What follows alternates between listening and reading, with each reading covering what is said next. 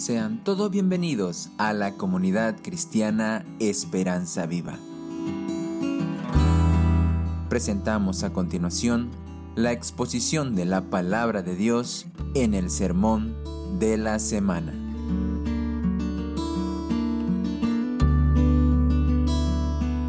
Características o marcas de una iglesia saludable. ¿Qué entendemos por saludable? Me gustaría refrescar un concepto acá. Saludable es cuando un organismo vivo en cada uno de sus sistemas, pensemos en un niño, por ejemplo, se está desarrollando mentalmente, emocionalmente, en sus habilidades, en moverse, y él tiene un sistema digestivo, un sistema neural, este, tiene un sistema óseo, etcétera, ¿me entiende? Y si cada uno de esos sistemas o aspectos de su organismo está saludable, pues ese niño no hay necesidad de decirle, oye, tienes que crecer, ¿no es cierto? Él solo va a crecer si le damos las condiciones. ¿Cuándo se detiene el crecimiento del niño? Cuando aparece alguna enfermedad. Imaginémonos algo muy frecuente. El niño comió algo y se infectó y le agarró una infección estomacal, pues el niño deja de comer, empieza a debilitarse, y es porque uno de los sistemas, en este caso el sistema digestivo, ha sido afectado y hay que rectificar lo que está pasando ahí y el niño volverá a la normalidad o por ahí agarró un COVID o agarró un resfrío y en ese caso su sistema inmunológico está siendo atacado, se lo fortalece, se le da las condiciones, vuelve a la normalidad su sistema inmunológico y ese niño continúa adelante. ¿Sabe? Las iglesias son semejantes a un organismo vivo porque son un organismo. La iglesia, declara la palabra del Señor, es un cuerpo, no dice que es una organización, sino es un organismo vivo.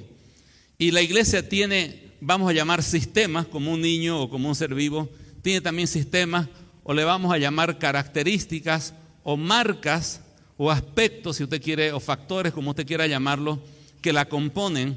Y cuando cada uno de esos aspectos está en condición saludable, la iglesia en su conjunto tiene salud espiritual. Cuando alguno de esos factores o marca empieza a decaer, la iglesia empieza a experimentar falta de salud, detenimiento, estancamiento y dificultades. Y muchas veces el trabajo de liderazgo es identificar dónde está la falla y trabajar en ese aspecto. ¿Cuáles son esas marcas de una iglesia saludable? No tiene que ver con el número de asistentes a la iglesia, ni lo fabuloso que puede hacer su ministerio de alabanza, ni la cantidad de programas que puedan hacer para niños, para adolescentes, para mujeres solas, no. Las características las da la palabra del Señor y estamos estudiándolas, están en el libro de los Hechos, capítulo 2, pero si usted abre su boletín, este, al centro de su boletín, en esta parte de acá, están las cualidades de una iglesia saludable. Una iglesia saludable se caracteriza, uno, por su dependencia al Espíritu Santo. El Espíritu Santo fue el factor que transformó un grupo de discípulos en una iglesia auténtica y vibrante. La primera cualidad y necesaria es que la iglesia es un grupo de personas renacidas por el Espíritu Santo y guiadas por el Espíritu Santo. Eso es fundamental. Quitemos ese factor y no es más que un culto, una religión, una secta, lo que usted quiera. Lo que hace la diferencia es la presencia del Espíritu Santo. Un enfoque claro en el Señor Jesucristo. Vimos que la primera predicación de la iglesia estuvo completamente enfocada en la persona del Señor Jesucristo, quién es Él y lo que Él hizo por nosotros. En tercer lugar, en ese domingo vimos la centralidad de las escrituras.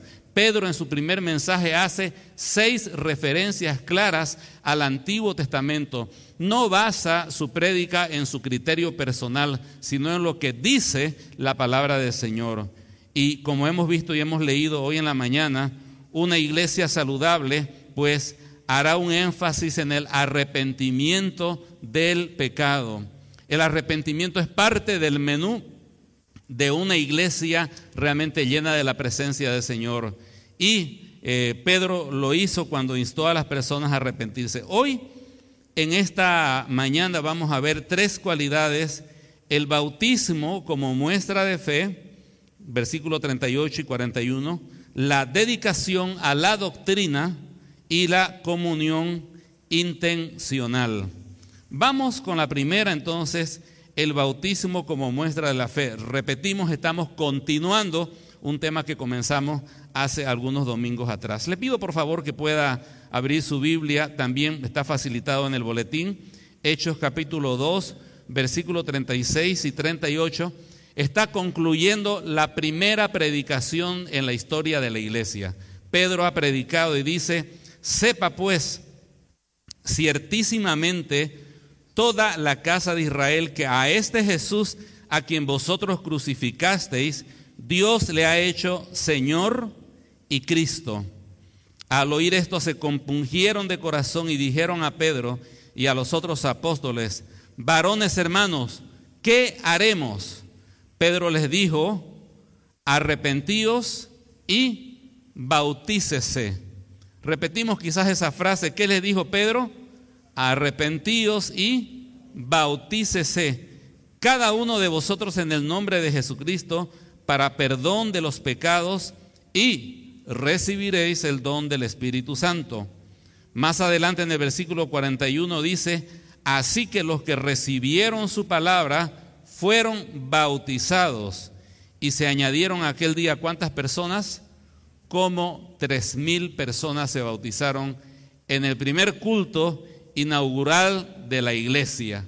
Qué hermoso. Ahora, hablemos del bautismo. Estamos frente al primer bautismo que ocurrió en la iglesia cristiana. Antes no había iglesia, por lo tanto no había habido ningún bautismo cristiano en el sentido real de la palabra. Uno esperaría de que Pedro diga, bueno, hay que arrepentirse y luego vamos a hacer una ceremonia, la cual la vamos a llamar bautismo, que tiene esta forma y dar una explicación. Pero noten que Pedro no explica nada y para hacer el primer bautismo parece muy corto de palabras. Y al parecer todos le entienden porque se bautizan tres mil personas. Eh, ¿Qué fue lo que entendieron las personas cuando él habló de bautizarse? Y tenemos que ir un poquito más para atrás para entender qué es el bautismo. Y es bastante amplio, pero trataremos de ser muy concretos. La palabra bautismo castellana eh, es una transliteración, significa que agarraron una palabra en griego y tal como sonaba en griego, como no había un equivalente en castellano, la pusieron en castellano. En griego la palabra se pronuncia así, baptizo, ¿ya? Y cuando tradujeron la Biblia dijeron, ¿qué hacemos acá? ¿Hay una palabra en castellano? No, bautizo. Y ahí viene nuestra palabra bautizo. Pero la palabra baptizo en sí no es una palabra religiosa significa simplemente sumergir a alguien en algo, nada más, ¿no? Dos niños estaban jugando en un estanque y de repente agarraba al otro y lo tiraba al estanque y le decía, te bauticé, ¿no? Simplemente significaba sumergir. Pero sin embargo, el rito de bautismo era algo muy común en la época. Muchas religiones y agrupaciones religiosas, cuando un prosélito se iba a, a constituir en miembro de esa agrupación política o religiosa, no lo inscribían en un libro como notaría como haríamos hoy, lo bautizaban. Esa era la forma normal de ingresar a ese culto o de ingresar a esa religión o agrupación política. Entonces el bautismo era una forma tradicional en muchas culturas de ingresar a una agrupación. Por otro lado, y este es un detalle interesante, cuando un no judío, se le llama gentil, quería hacerse judío y tener los privilegios de la nacionalidad judía e ingresar a la sinagoga y ser parte de la comunidad judía, él tenía que cumplir con ciertos requisitos. El más conocido es la circuncisión. Pero escúcheme, una de las cosas que tenía que hacer un prosélito judío era bautizarse. Él mismo se bautizaba como un ingreso oficial a la comunidad judía de su ciudad y a partir de ese momento gozaba de los privilegios y responsabilidades de un ciudadano judío. Pienso que algo de eso tuvo que estar en mente de las personas cuando ellos escucharon esto del bautismo. Pero hay otro precedente un poquito más cercano. Cuando Juan el Bautista empezó a predicar de que el reino de los cielos había acercado, él hizo un énfasis muy marcado en arrepentidos. Y entonces él dijo, aquellos que estén arrepentidos, que se den cuenta que están mal con Dios, aunque sean judíos, quiero que pasen aquí y los voy a sumergir en el río Jordán y lo voy a bautizar. A ese bautismo se lo conoció como el bautismo de Juan o el bautismo del arrepentimiento. Por eso se llama Juan el Bautista. Y era extraño para un judío bautizarse porque eso era para los gentiles. Pero cuando un judío se bautizaba con Juan, lo que estaba diciendo es, reconozco que aunque soy un judío, no he vivido como debía vivir. He cometido pecados y no estoy de acuerdo a lo que se espera del reino de Dios. Yo me bautizo y me identifico con el bautismo de arrepentimiento de Juan, con su predicación, con lo que él está enseñando. Cuando el Señor comenzó a predicar, nombró a doce discípulos. Pronto los discípulos copiaron la misma eh, metodología y aquel que quería ser discípulo de Jesús también lo bautizaban. Dice Juan capítulo 4 versículo 1 que inclusive se empezó a decir de que el Señor o los discípulos de Jesús bautizaban más personas que el mismo Juan el Bautista. Eso quiere decir que fue ya una práctica incorporada a los seguidores de Jesús. Y eso fue muy notorio a todo el pueblo de Israel, especialmente a la ciudad de Jerusalén. De tal manera que cuando Pedro dice, arrepiéntanse y bautícese, ellos entendían de qué estaba hablando porque ya era una práctica normal y para ellos ese bautismo, esa inmersión era la señal clara, pública y contundente de que ellos se identificaban con Jesús, con su muerte, con su resurrección y con todo lo que él había enseñado. Pasando a otro punto sobre el mismo bautismo, es interesante la fórmula que utiliza Pedro acá. Dice, los judíos quedan muy tocados en su corazón, compungidos, dice la palabra, se les removió todo adentro y dicen, varones hermanos, ¿qué haremos? Y Pedro les dice, cada uno de ustedes arrepiéntase y qué cosa? Y bautícese. Y aquí hay algo extraño. Normalmente si yo hubiese sido Pedro, hubiera dicho, arrepiéntase y crea en Jesús. ¿No es cierto? Eso sería lo normal. Pero Pedro omite la palabra creer y utiliza la palabra bautizar como un sinónimo de la fe de estas personas. Para que me entiendan mejor, cuando el Señor comenzó a predicar, nos relata Marcos capítulo 1 del 14 al 15, de que el Señor dijo, el reino de Dios ha acercado, arrepentíos y qué cosa? Creed en el Evangelio. Pablo más tarde identifica su ministerio diciendo en Hechos 20:20 20, que él testificó a judíos y a gentiles acerca del arrepentimiento para con Dios y de la fe en el Señor Jesucristo. En ambos casos, y la fuerza más este, contundente de todas las escrituras es que siempre se instó a la gente a creer.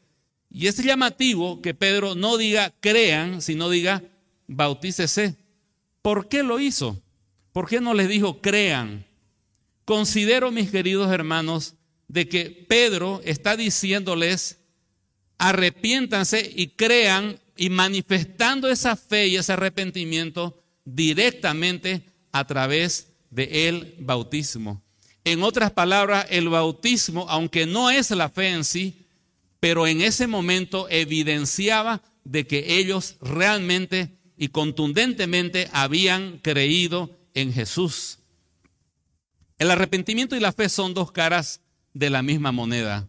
Cuando yo digo que, digamos que me vuelvo hacia el Señor, estaba en mis caminos de pecado, estaba haciendo lo malo, entonces, y creo en Jesús, entonces me vuelco de mis caminos, me dirijo al Señor, a la vez que me estoy volviendo en fe a Cristo, me estoy arrepintiendo del pecado, ¿me entienden?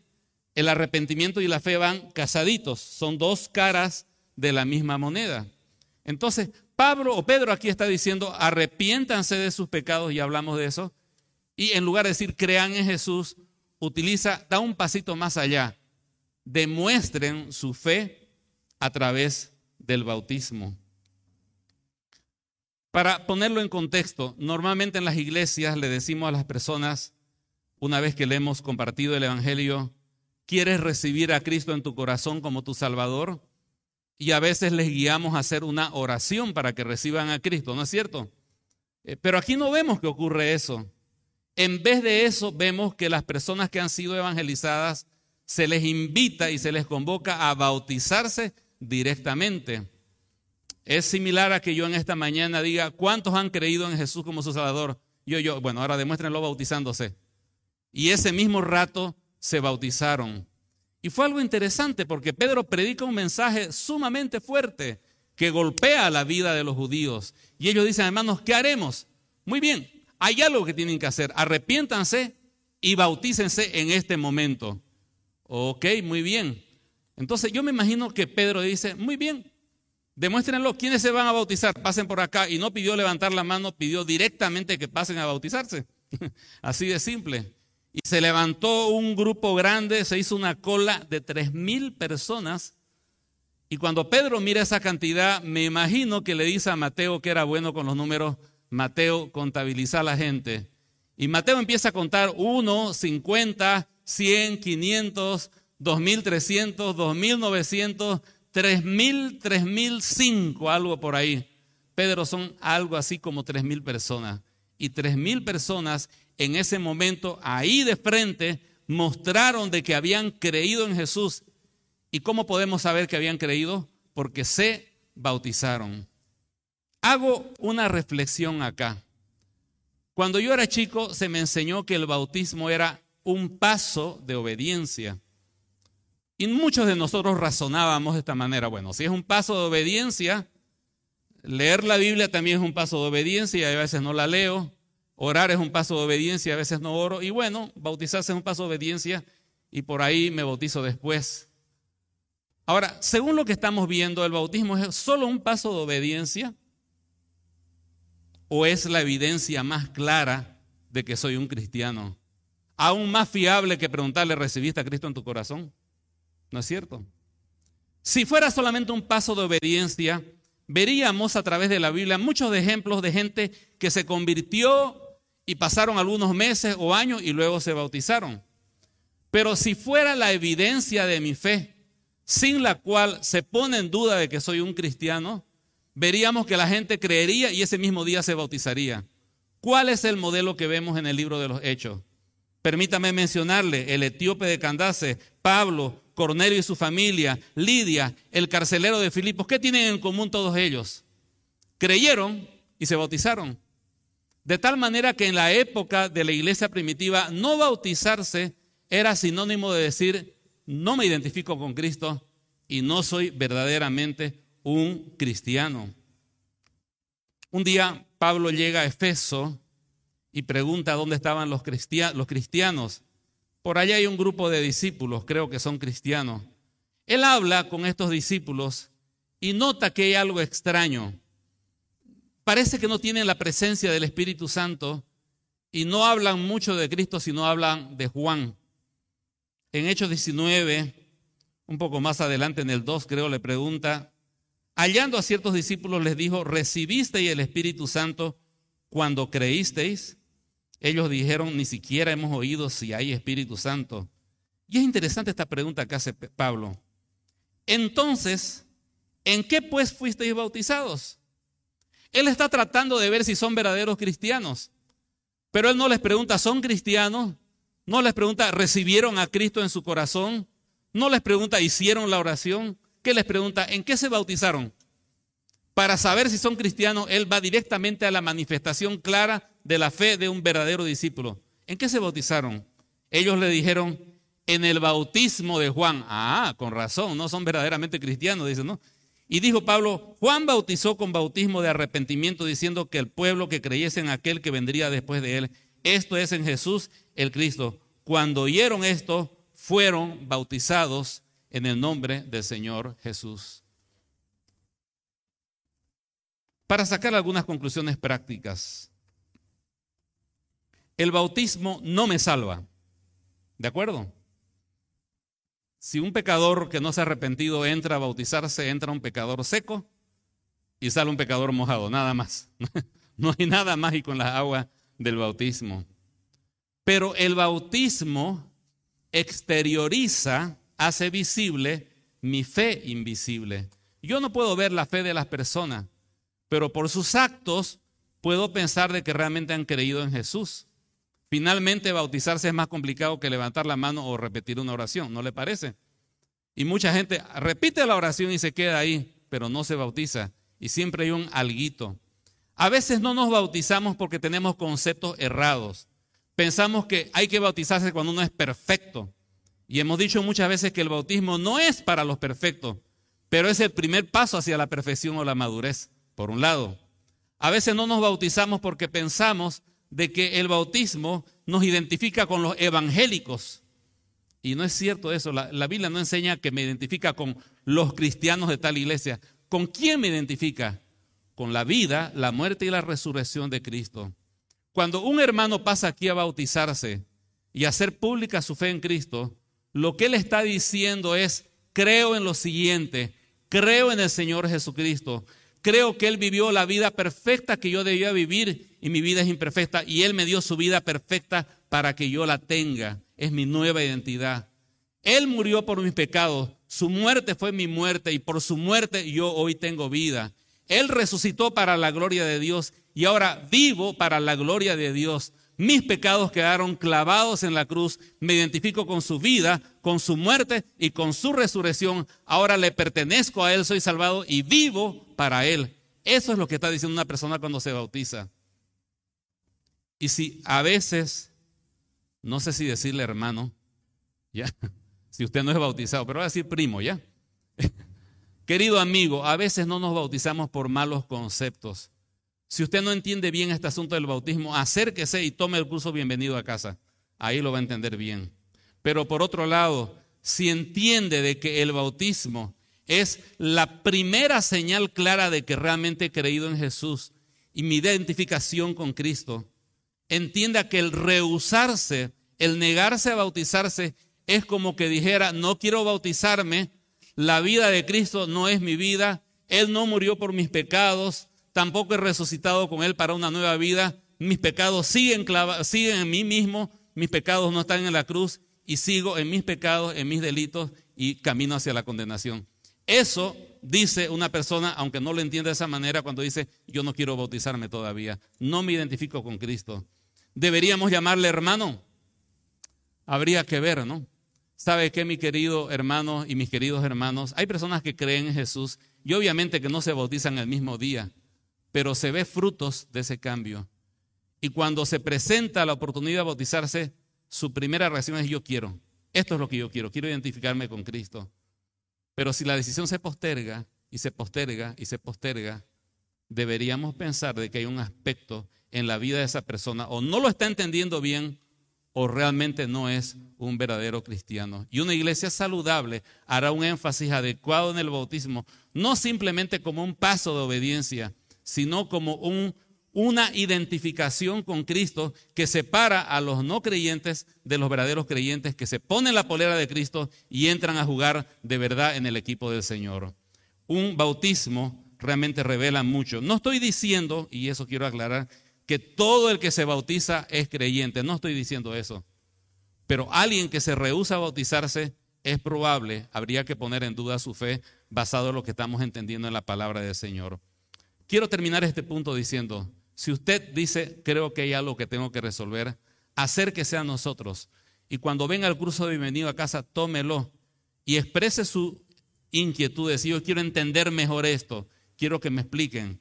Vamos a abrir la palabra del Señor, le vamos a explicar y de esa manera usted va a tomar una decisión informada, ¿no? Quiera Dios que sea para identificarse con Cristo, pero si no, sabe exactamente qué es lo que está decidiendo. En segundo lugar, vamos a la séptima característica o secta, dedicación a la doctrina. Dice que perseveraban en la doctrina de los apóstoles, versículo 42. No dice que aprendían o escuchaban la doctrina, sino perseveraban. ¿Qué significa la palabra perseverar en el original? Imagínese que yo me acerco a usted y le digo, ¿a qué se dedica? Bueno, yo soy este doctor, ¿no? Me dedico a la salud. Me dedico a la salud. Ah, usted se dedica. Podría decir, usando estos términos, usted persevera, ¿entiende? En la salud. La palabra perseverar aquí significa dedicarse a, estar enfocado en, que mi principal actividad es esta. ¿Y cuál fue el enfoque y la actividad y la dedicación de estos creyentes? La doctrina. La palabra doctrina es de una palabra que dice didaqué, donde viene la palabra didáctica. Por eso muchas versiones traducen la enseñanza, la didáctica, el conjunto de conocimientos que impartían los apóstoles a las personas en ello perseveraban. Ahora, quiero graficar un poco qué significaba perseverar. En primer lugar, recordemos que la iglesia está naciendo. No existen todavía templos como este con sillas, no hay, ¿ya? No hay pastores, este, predicadores de la palabra del Señor. No hay Biblias, o por lo menos no hay el Nuevo Testamento. Esa es otra limitante. No hay libros cristianos, no hay talleres, no hay seminarios e institutos bíblicos. Eh, no hay nada de esas cosas. La iglesia está comenzando. Eh, para complicarla un poco más, la mayor parte de las personas no sabían leer ni escribir. Si usted en esa época leyera y escribiera, ¿sabe cómo le dirían? Él es un escriba. Los escribas eran los privilegiados que sabían leer y escribir. Los demás no. Usted quería mandar una carta a un pariente, iba un escriba, se la dictaba, la mandaba a su pariente y su pariente por allá agarraba y se la llevaba a un escriba para que se la lea. Así funcionaba el mundo en esa época. Ahora, la pregunta es, ¿cómo es que ellos perseveraban en la doctrina con todas esas limitaciones? Bueno, la iglesia funcionaba en dos lugares, en la vía pública o el templo de Jerusalén y en las casas. En la vía pública, ahí comenzó la iglesia en Hechos capítulo 2, pero más adelante se concentra en el templo y más específicamente en un lugar que se llama el Pórtico de Salomón, que era una galería de 15 de ancho, cientos de metros, entraban miles de personas allí, todos parados, ¿ya? Era como el cambódromo, más o menos para entenderlo nosotros aquí en Santa Cruz. Un lugar abierto, todos están parados. Usted llegaba al, al pórtico de Salomón y veía una multitud y trataba de buscar a, a los apóstoles. Donde estaba el bollo, seguramente ahí estaban los apóstoles enseñando. Digamos que usted va con sus hijos varones, porque solamente los varones entraban al pórtico de Salomón. Entonces llega y escucha ahí a los que están allí este, enseñando y de pronto toma la palabra Pedro, Juan, Jacobo y todos los discípulos. Pero como son tres mil los que se han convertido, no es fácil llegar a escucharlo. Entonces, ya nomás llega y hay miles de personas, usted se hace un espacio como puede y estira lo más que pueda su oído y dice, Señor, ayúdame a entender porque no tiene micrófono estos apóstoles. Y trata de escuchar lo que ellos están diciendo. Señor, ayúdeme a recordar lo que ellos están enseñando en este momento. Después de pasar unas horas quizás bajo el sol porque los 15 metros del alero no daban y tratar de entender lo que dijeron, vuelve a su casa y llama a la familia. Reunión, culto familiar. Y empieza un culto en la casa. Y llaman a los vecinos y llaman a los familiares de la familia más grande y empieza el culto. Alaban al Señor y luego se levanta el papá de la casa, el esposo de la casa y dice, yo quiero comentar lo que hoy día aprendí en el templo. Pedro se levantó y dijo que Jesús es el Mesías y que Él murió por nuestros pecados y empieza a recordar. Luego los hijos varones complementan, sí papá, yo también escuché esto y escuché esto y charlan lo que han escuchado. ¿Hemos entendido? Sí hemos entendido. ¿Nos comprometemos a vivir en según a esta verdad que hemos aprendido? Sí nos comprometemos, ya, oremos. Oraban y de ahí salían a dar testimonio. ¿Cuántas veces a la semana ocurría? Lea Hechos 2.46. Todos los días perseveraban en el templo y en las casas. Eso era perseverar en la doctrina. Ellos dedicaban aproximadamente tres horas al día. Y la pregunta es, ¿dedicamos por lo menos tres horas a la semana para entender la doctrina fuera de este culto de la escuela dominical? Ellos realmente perseveraron en la doctrina del Señor.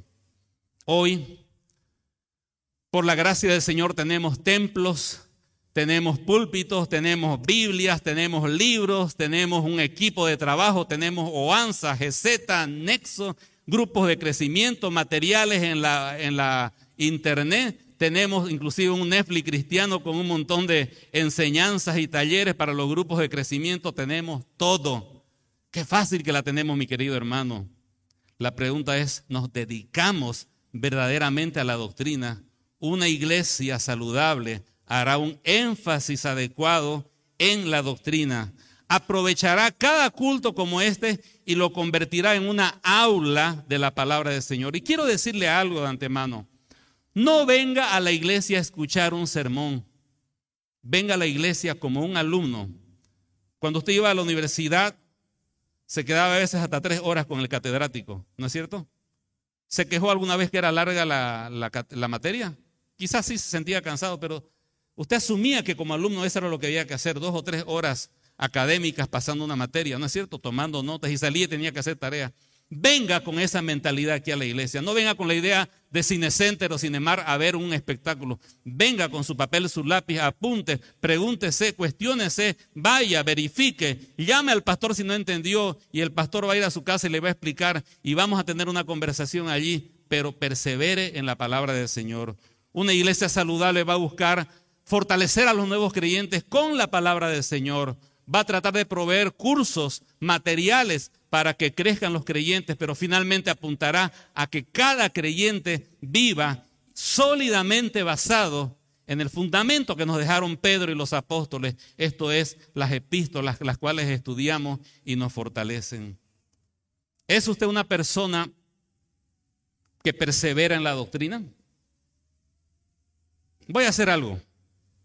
Y los que nos están mirando en las redes pueden hacerlo en su casa. Voy a hacer un alto de un minuto Mira a la persona que tiene al lado. Si son tres, entre tres. Compártale el Evangelio en un minuto. Ya, en este momento, ya comienza. Dígale, esto es el Evangelio. Dele. Si terminó, dele lugar al otro. Muy bien, ya varios están terminando. ¿Sabe qué? Compartir el Evangelio en un minuto es la señal más básica de que entiendo la doctrina. Pero aún en esta parte hay muchas personas que van años a una iglesia y zapatean en esta parte, o teclean, dirían, ¿no es cierto? Porque no saben qué decir. El Evangelio es buenas nuevas, ¿no? Ya está. ¿Y qué es eso? Bueno, que, que Cristo murió por nosotros, ya está. Y no tienen más que decir. No sé si se quedó corto. Si se quedó corto, usted necesita bienvenido a casa, de verdad, se lo digo, de verdad que lo necesita. Y necesita profundizar. Le hago una pregunta, a ver, de examen. ¿Cuál es la diferencia entre la justificación y la santificación? Sencillo, lo más básico. Levanten la mano los que entienden, y a los que levanten la mano le vamos a preguntar. Levanten la mano los que entienden la diferencia entre justificación y santificación. Es algo muy sencillo. Una iglesia bíblica y saludable va a hacer énfasis en que los hermanos conozcan la doctrina. Y mis queridos hermanos, por lo que estoy viendo, hay harto trabajo que hacer por delante. ¿No es cierto? Hay que perseverar en la doctrina. Y finalmente, en la comunión intencional. Cuando hablamos de comunión, hablamos de las relaciones y de las amistades de familia que se generan dentro de una iglesia. Y creo que las amistades son algo espontáneo, pero a veces en las amistades tenemos que ser intencionales. ¿Cuántas veces tenemos amigos que decimos, oye, no nos hemos juntado? Y la verdad es que no nos juntamos porque andamos cada uno en su propio carril. Oiga, tenemos que hacer algo, ¿no? Juntémonos para un partido, para un churrasquito, para hacer algo. Y somos intencionales en eso, ¿no es cierto? Ahora, la palabra del Señor enseña que ellos perseveraron en la comunión unos con otros. Perseveraron. No quise usar la palabra se dedicaron, sino una palabra que nos ayuda a entender mejor es tuvieron comunión unos con otros. Ahora, ¿cómo es que tres mil personas aquí, más adelante en el capítulo 4, se convierten en cuatro mil varones que con sus esposas y por lo menos un hijo harían doce mil personas, más los tres mil de acá estamos hablando quince mil personas que se han convertido a Cristo, una iglesia, una mega iglesia diríamos ahora, y usted llega al pórtico de Salomón porque no hay templos, no hay la comunidad cristiana Esperanza Viva o la iglesia, la primera iglesia bautista, no hay esas cosas, ¿ya? Simplemente va allá al pórtico de Salomón, el alero de 15 metros, hay cientos de metros de largo, y donde está el bollo, ahí usted se va. ¿Cómo puede tener comunión con 15 mil personas? No se puede. Sencillamente no se puede. ¿Y cómo dice aquí que perseveraban en la comunión unos con otros? Ya lo explicamos. Íbamos al pórtico de Salomón para qué? Para escuchar a los apóstoles, ver la obra de Dios, aprender y luego volvíamos a nuestras casas. Culto en la casa, culto familiar, ven a toda la familia, esposa, hijos, parientes, vecinos y demás personas piadosas, todos juntos aquí vamos a tener un culto. Y aparecían los vecinos y Jerusalén se llenó de cultitos caseros por toda la ciudad. Entonces, durante el día, multitud de personas allá en el pórtico de Salomón. Por las noches, grupitos por todos lados hablando de Cristo. Qué hermoso. Y en esos grupitos, ¿qué se hacía? Se comía lindo. Dice que comían lindo. Perseveraban en la doctrina, pero no era con textos así, sino yo escuché esto, yo escuché esto ya. En conclusión, esto. Vamos a perseverar en eso, sí. Amén. Orar unos por los otros. Había una necesidad, fulanito se quedó sin trabajo, vamos a ayudarle. Que la hermana tanta está con enfermedad, vamos a visitarla y había esa relación porque la comunión real se hacía en las casas. Apliquémoslo aquí a la iglesia. Poco a poco esto se está convirtiendo en nuestro, pórtico de Salomón. ¿Se da cuenta? Note que este es el segundo culto del día. Y es difícil que usted tenga comunión unos con otros. Si toda su comunión que usted tiene es el domingo por la mañana, no va a madurar espiritualmente se va a estancar. Usted necesita una familia pequeña en la cual pertenecer. Necesita pertenecer a un grupo más pequeño. No importa cómo le llame, aquí le llamamos grupos de crecimiento, pero necesita juntarse con dos o tres personas o diez personas para abrir su corazón, para apoyarse unos a otros, para decir quiero que oren porque estoy pasando por esta necesidad y trabajar junto con ellos y juntos proponerse hacer un viaje misionero a algún lado como ha estado pasando en estos últimos días y hacer una obra para el Señor. Y en ese grupo pequeño, usted aquí no se anima a cantar porque aquí hay gente que ya es casi profesional, pero en el grupo usted dice, yo sé tocar la guitarra ya, métale hermano, canta una canción y empieza a desarrollar sus dones de director de alabanza o de músico, por un lado. Por otro lado, usted es querendón, apapachador, le gusta abrazar a las personas y empieza a desarrollar un corazón pastoral para cuidar a otros. Algunos de ustedes son buenos para leer la Biblia, pero le temblarían las piernas aquí adelante. Pero en un grupo pequeño usted abre la Biblia y dice, quiero explicarles algo que el Señor me mostró y empieza a desarrollar si el Señor le ha dado su don de enseñanza. Es en los grupos pequeños, ¿no? Es eh, en esos grupos pequeños, los del camino, siervos de Dios, mujeres virtuosas, unidas en oración, hombres de valor, identidad, ángelos, y podían nombrar todos los grupos, perdón si no nombré algunos, son varios. Es en esos grupos pequeños donde se desarrolla ese sentido de pertenencia, mi pequeña familia. ¿Y sabe qué va a pasar cuando usted le entre con ganas a los grupos de crecimiento? No todo va a ser color de rosa le van a fallar, van a aparecer los conflictos, alguna vez se va a discutir con alguien, le van a quitar tiempo, a veces plata porque hay que ayudar a no sé quién. Y aún esas cosas Dios las utiliza para formar a Cristo en nuestros corazones. Usted no, usted no, puede llegar a ser como Cristo diciendo, apártanse todos de mi camino, quiero ser como Cristo. Tiene que involucrarse con la gente, llenarse de relaciones, tener dificultades, aprender a depender del Señor, pedir perdón y perdonar. Y es de esa manera en la cual vamos desarrollándonos en una verdadera comunión. Podría mirar, yo sé que cuando termine el culto, un fenómeno social muy común es, ante las multitudes nos protegemos con nuestro compadre, ¿no? Entonces termina el culto, van a estar un grupito de tres acá, cuatro allá, adolescentes con adolescentes, niños con niños, madres con madres, hombres con hombres, eso es normal. ¿Tiene usted comunión con alguien que no tenga nada en común con usted aquí? Alguien completamente diferente a usted, diferente en su, cultura, en la edad que tiene, sexo, eh, formación este, profesional. Alguien que es completamente diferente a usted, pero que siente esa unión, porque aunque no tienen nada en común, tienen un solo punto en común, que es Cristo. ¿Hay alguien así? ¿Podría señalar a alguien que es diferente a usted acá? A ver, mírense. Miraos unos a otros. Puede señalar, ese de allá yo soy un niño y ese de allá es un viejo, pero me siento unido a Él en Cristo. Puede decir eso y a veces charlamos y tenemos comunión. La verdadera comunión en Cristo no es simplemente adolescentes con adolescentes y militares con militares, por poner un ejemplo, profesionales con profesionales. La verdadera comunión en Cristo trasciende esa cultura. ¿Cómo sería esa comunión en la iglesia primitiva? Un anciano con un niño, ¿no? ¿Cierto? Eh, un amo con un esclavo. orando juntos. Y más adelante, un judío con un gentil. Uy, eso sí es otro nivel, ¿no es cierto? Unidos en la comunión unos con otros. Mi querido hermano, yo celebro verlo a usted asistiendo y veo muchas caras que no conozco y le decía a Freddy. Freddy, no conozco a algunas personas que están esta mañana. ¿Quiénes son? ¿Las conocen? No, yo tampoco. Me alegra verlo acá. Nos alegra verlos acá.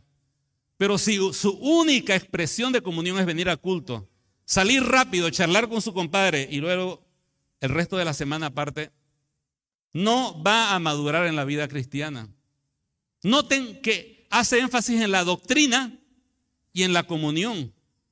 Algunas iglesias uno dice, la doctrina, hermano, wow, una ola de bendición por la doctrina, pero muy pobres en comunión. O peor aún, hay problemas, hay peleas, hay dificultades. La comunión es un medio de la gracia que nos fortalece, nos equipa y nos hace semejantes a Cristo, porque Cristo vino y se involucró con las personas, vivió entre nosotros, vimos su gloria, Él estuvo entre nosotros, tocó este suelo rocoso, tocó al pecador, comió con los pecadores, vivió con ellos. Y si queremos ser como Cristo, tenemos que involucrarnos con el cuerpo de Cristo. Le animo a ser intencional en su comunión con otras personas y trascender el domingo en la mañana, que entre semana haya esa interacción bonita en un grupo de crecimiento. Y si no encuentra un grupo para usted, lo comenzamos con usted. Y si no hay nadie cerca de su casa, comienza un culto en su familia con su vecino y ya allí habrá una futura iglesia. ¿Cuántos lo creen? Amén va a ser así. Nos levantamos, nos ponemos de pie para orar y pedir al Señor su bendición sobre lo que Él nos ha enseñado.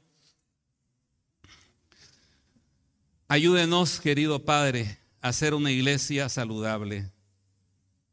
Padre Celestial, que por un lado, Señor, cada aquel, cada cual que ha creído en usted, Señor, tenga en su mente, Señor, la decisión y la claridad de identificarse y manifestar su fe a través del bautismo. Ayúdenos también como iglesia, Señor, a que con amor podamos enseñar estas verdades, despejar las dudas de las personas, Señor, que a veces les impide bautizarse y guiarlos, Señor, a la verdad de su palabra para que cada cual también pueda, Señor, manifestarlo públicamente. Por otro lado, Señor, permita que seamos una iglesia que persevere en la doctrina, en la enseñanza que hay en su palabra, esa enseñanza que no es simplemente letra muerta, sino el poder transformador que hay en su palabra, esa palabra viva y eficaz más cortante que espada de dos filos, que penetra hasta el corazón, parte los tuétanos, las coyunturas y discierne los pensamientos. Ayúdenos, Señor, a redescubrir nuestras vidas personales la bendición, el poder, Señor, y la transformación que hay en su palabra, en la doctrina. Y por otro lado, Señor, levante una iglesia de comunión unos con otros.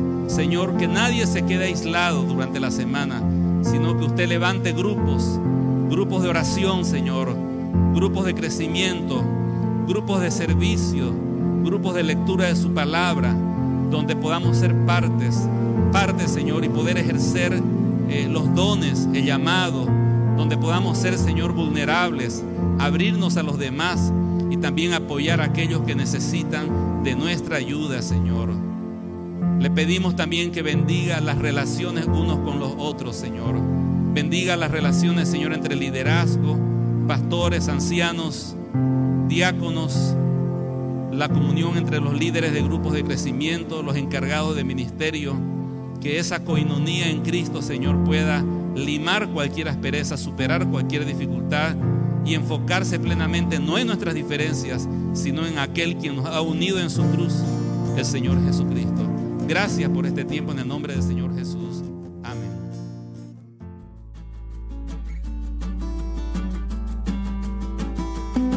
Si usted desea más información o comunicarse con nosotros, puede visitar nuestras redes sociales en Facebook, Instagram o YouTube con el nombre Comunidad Cristiana Esperanza Viva. Desde Santa Cruz, Bolivia. Gracias por escucharnos. Hasta la próxima.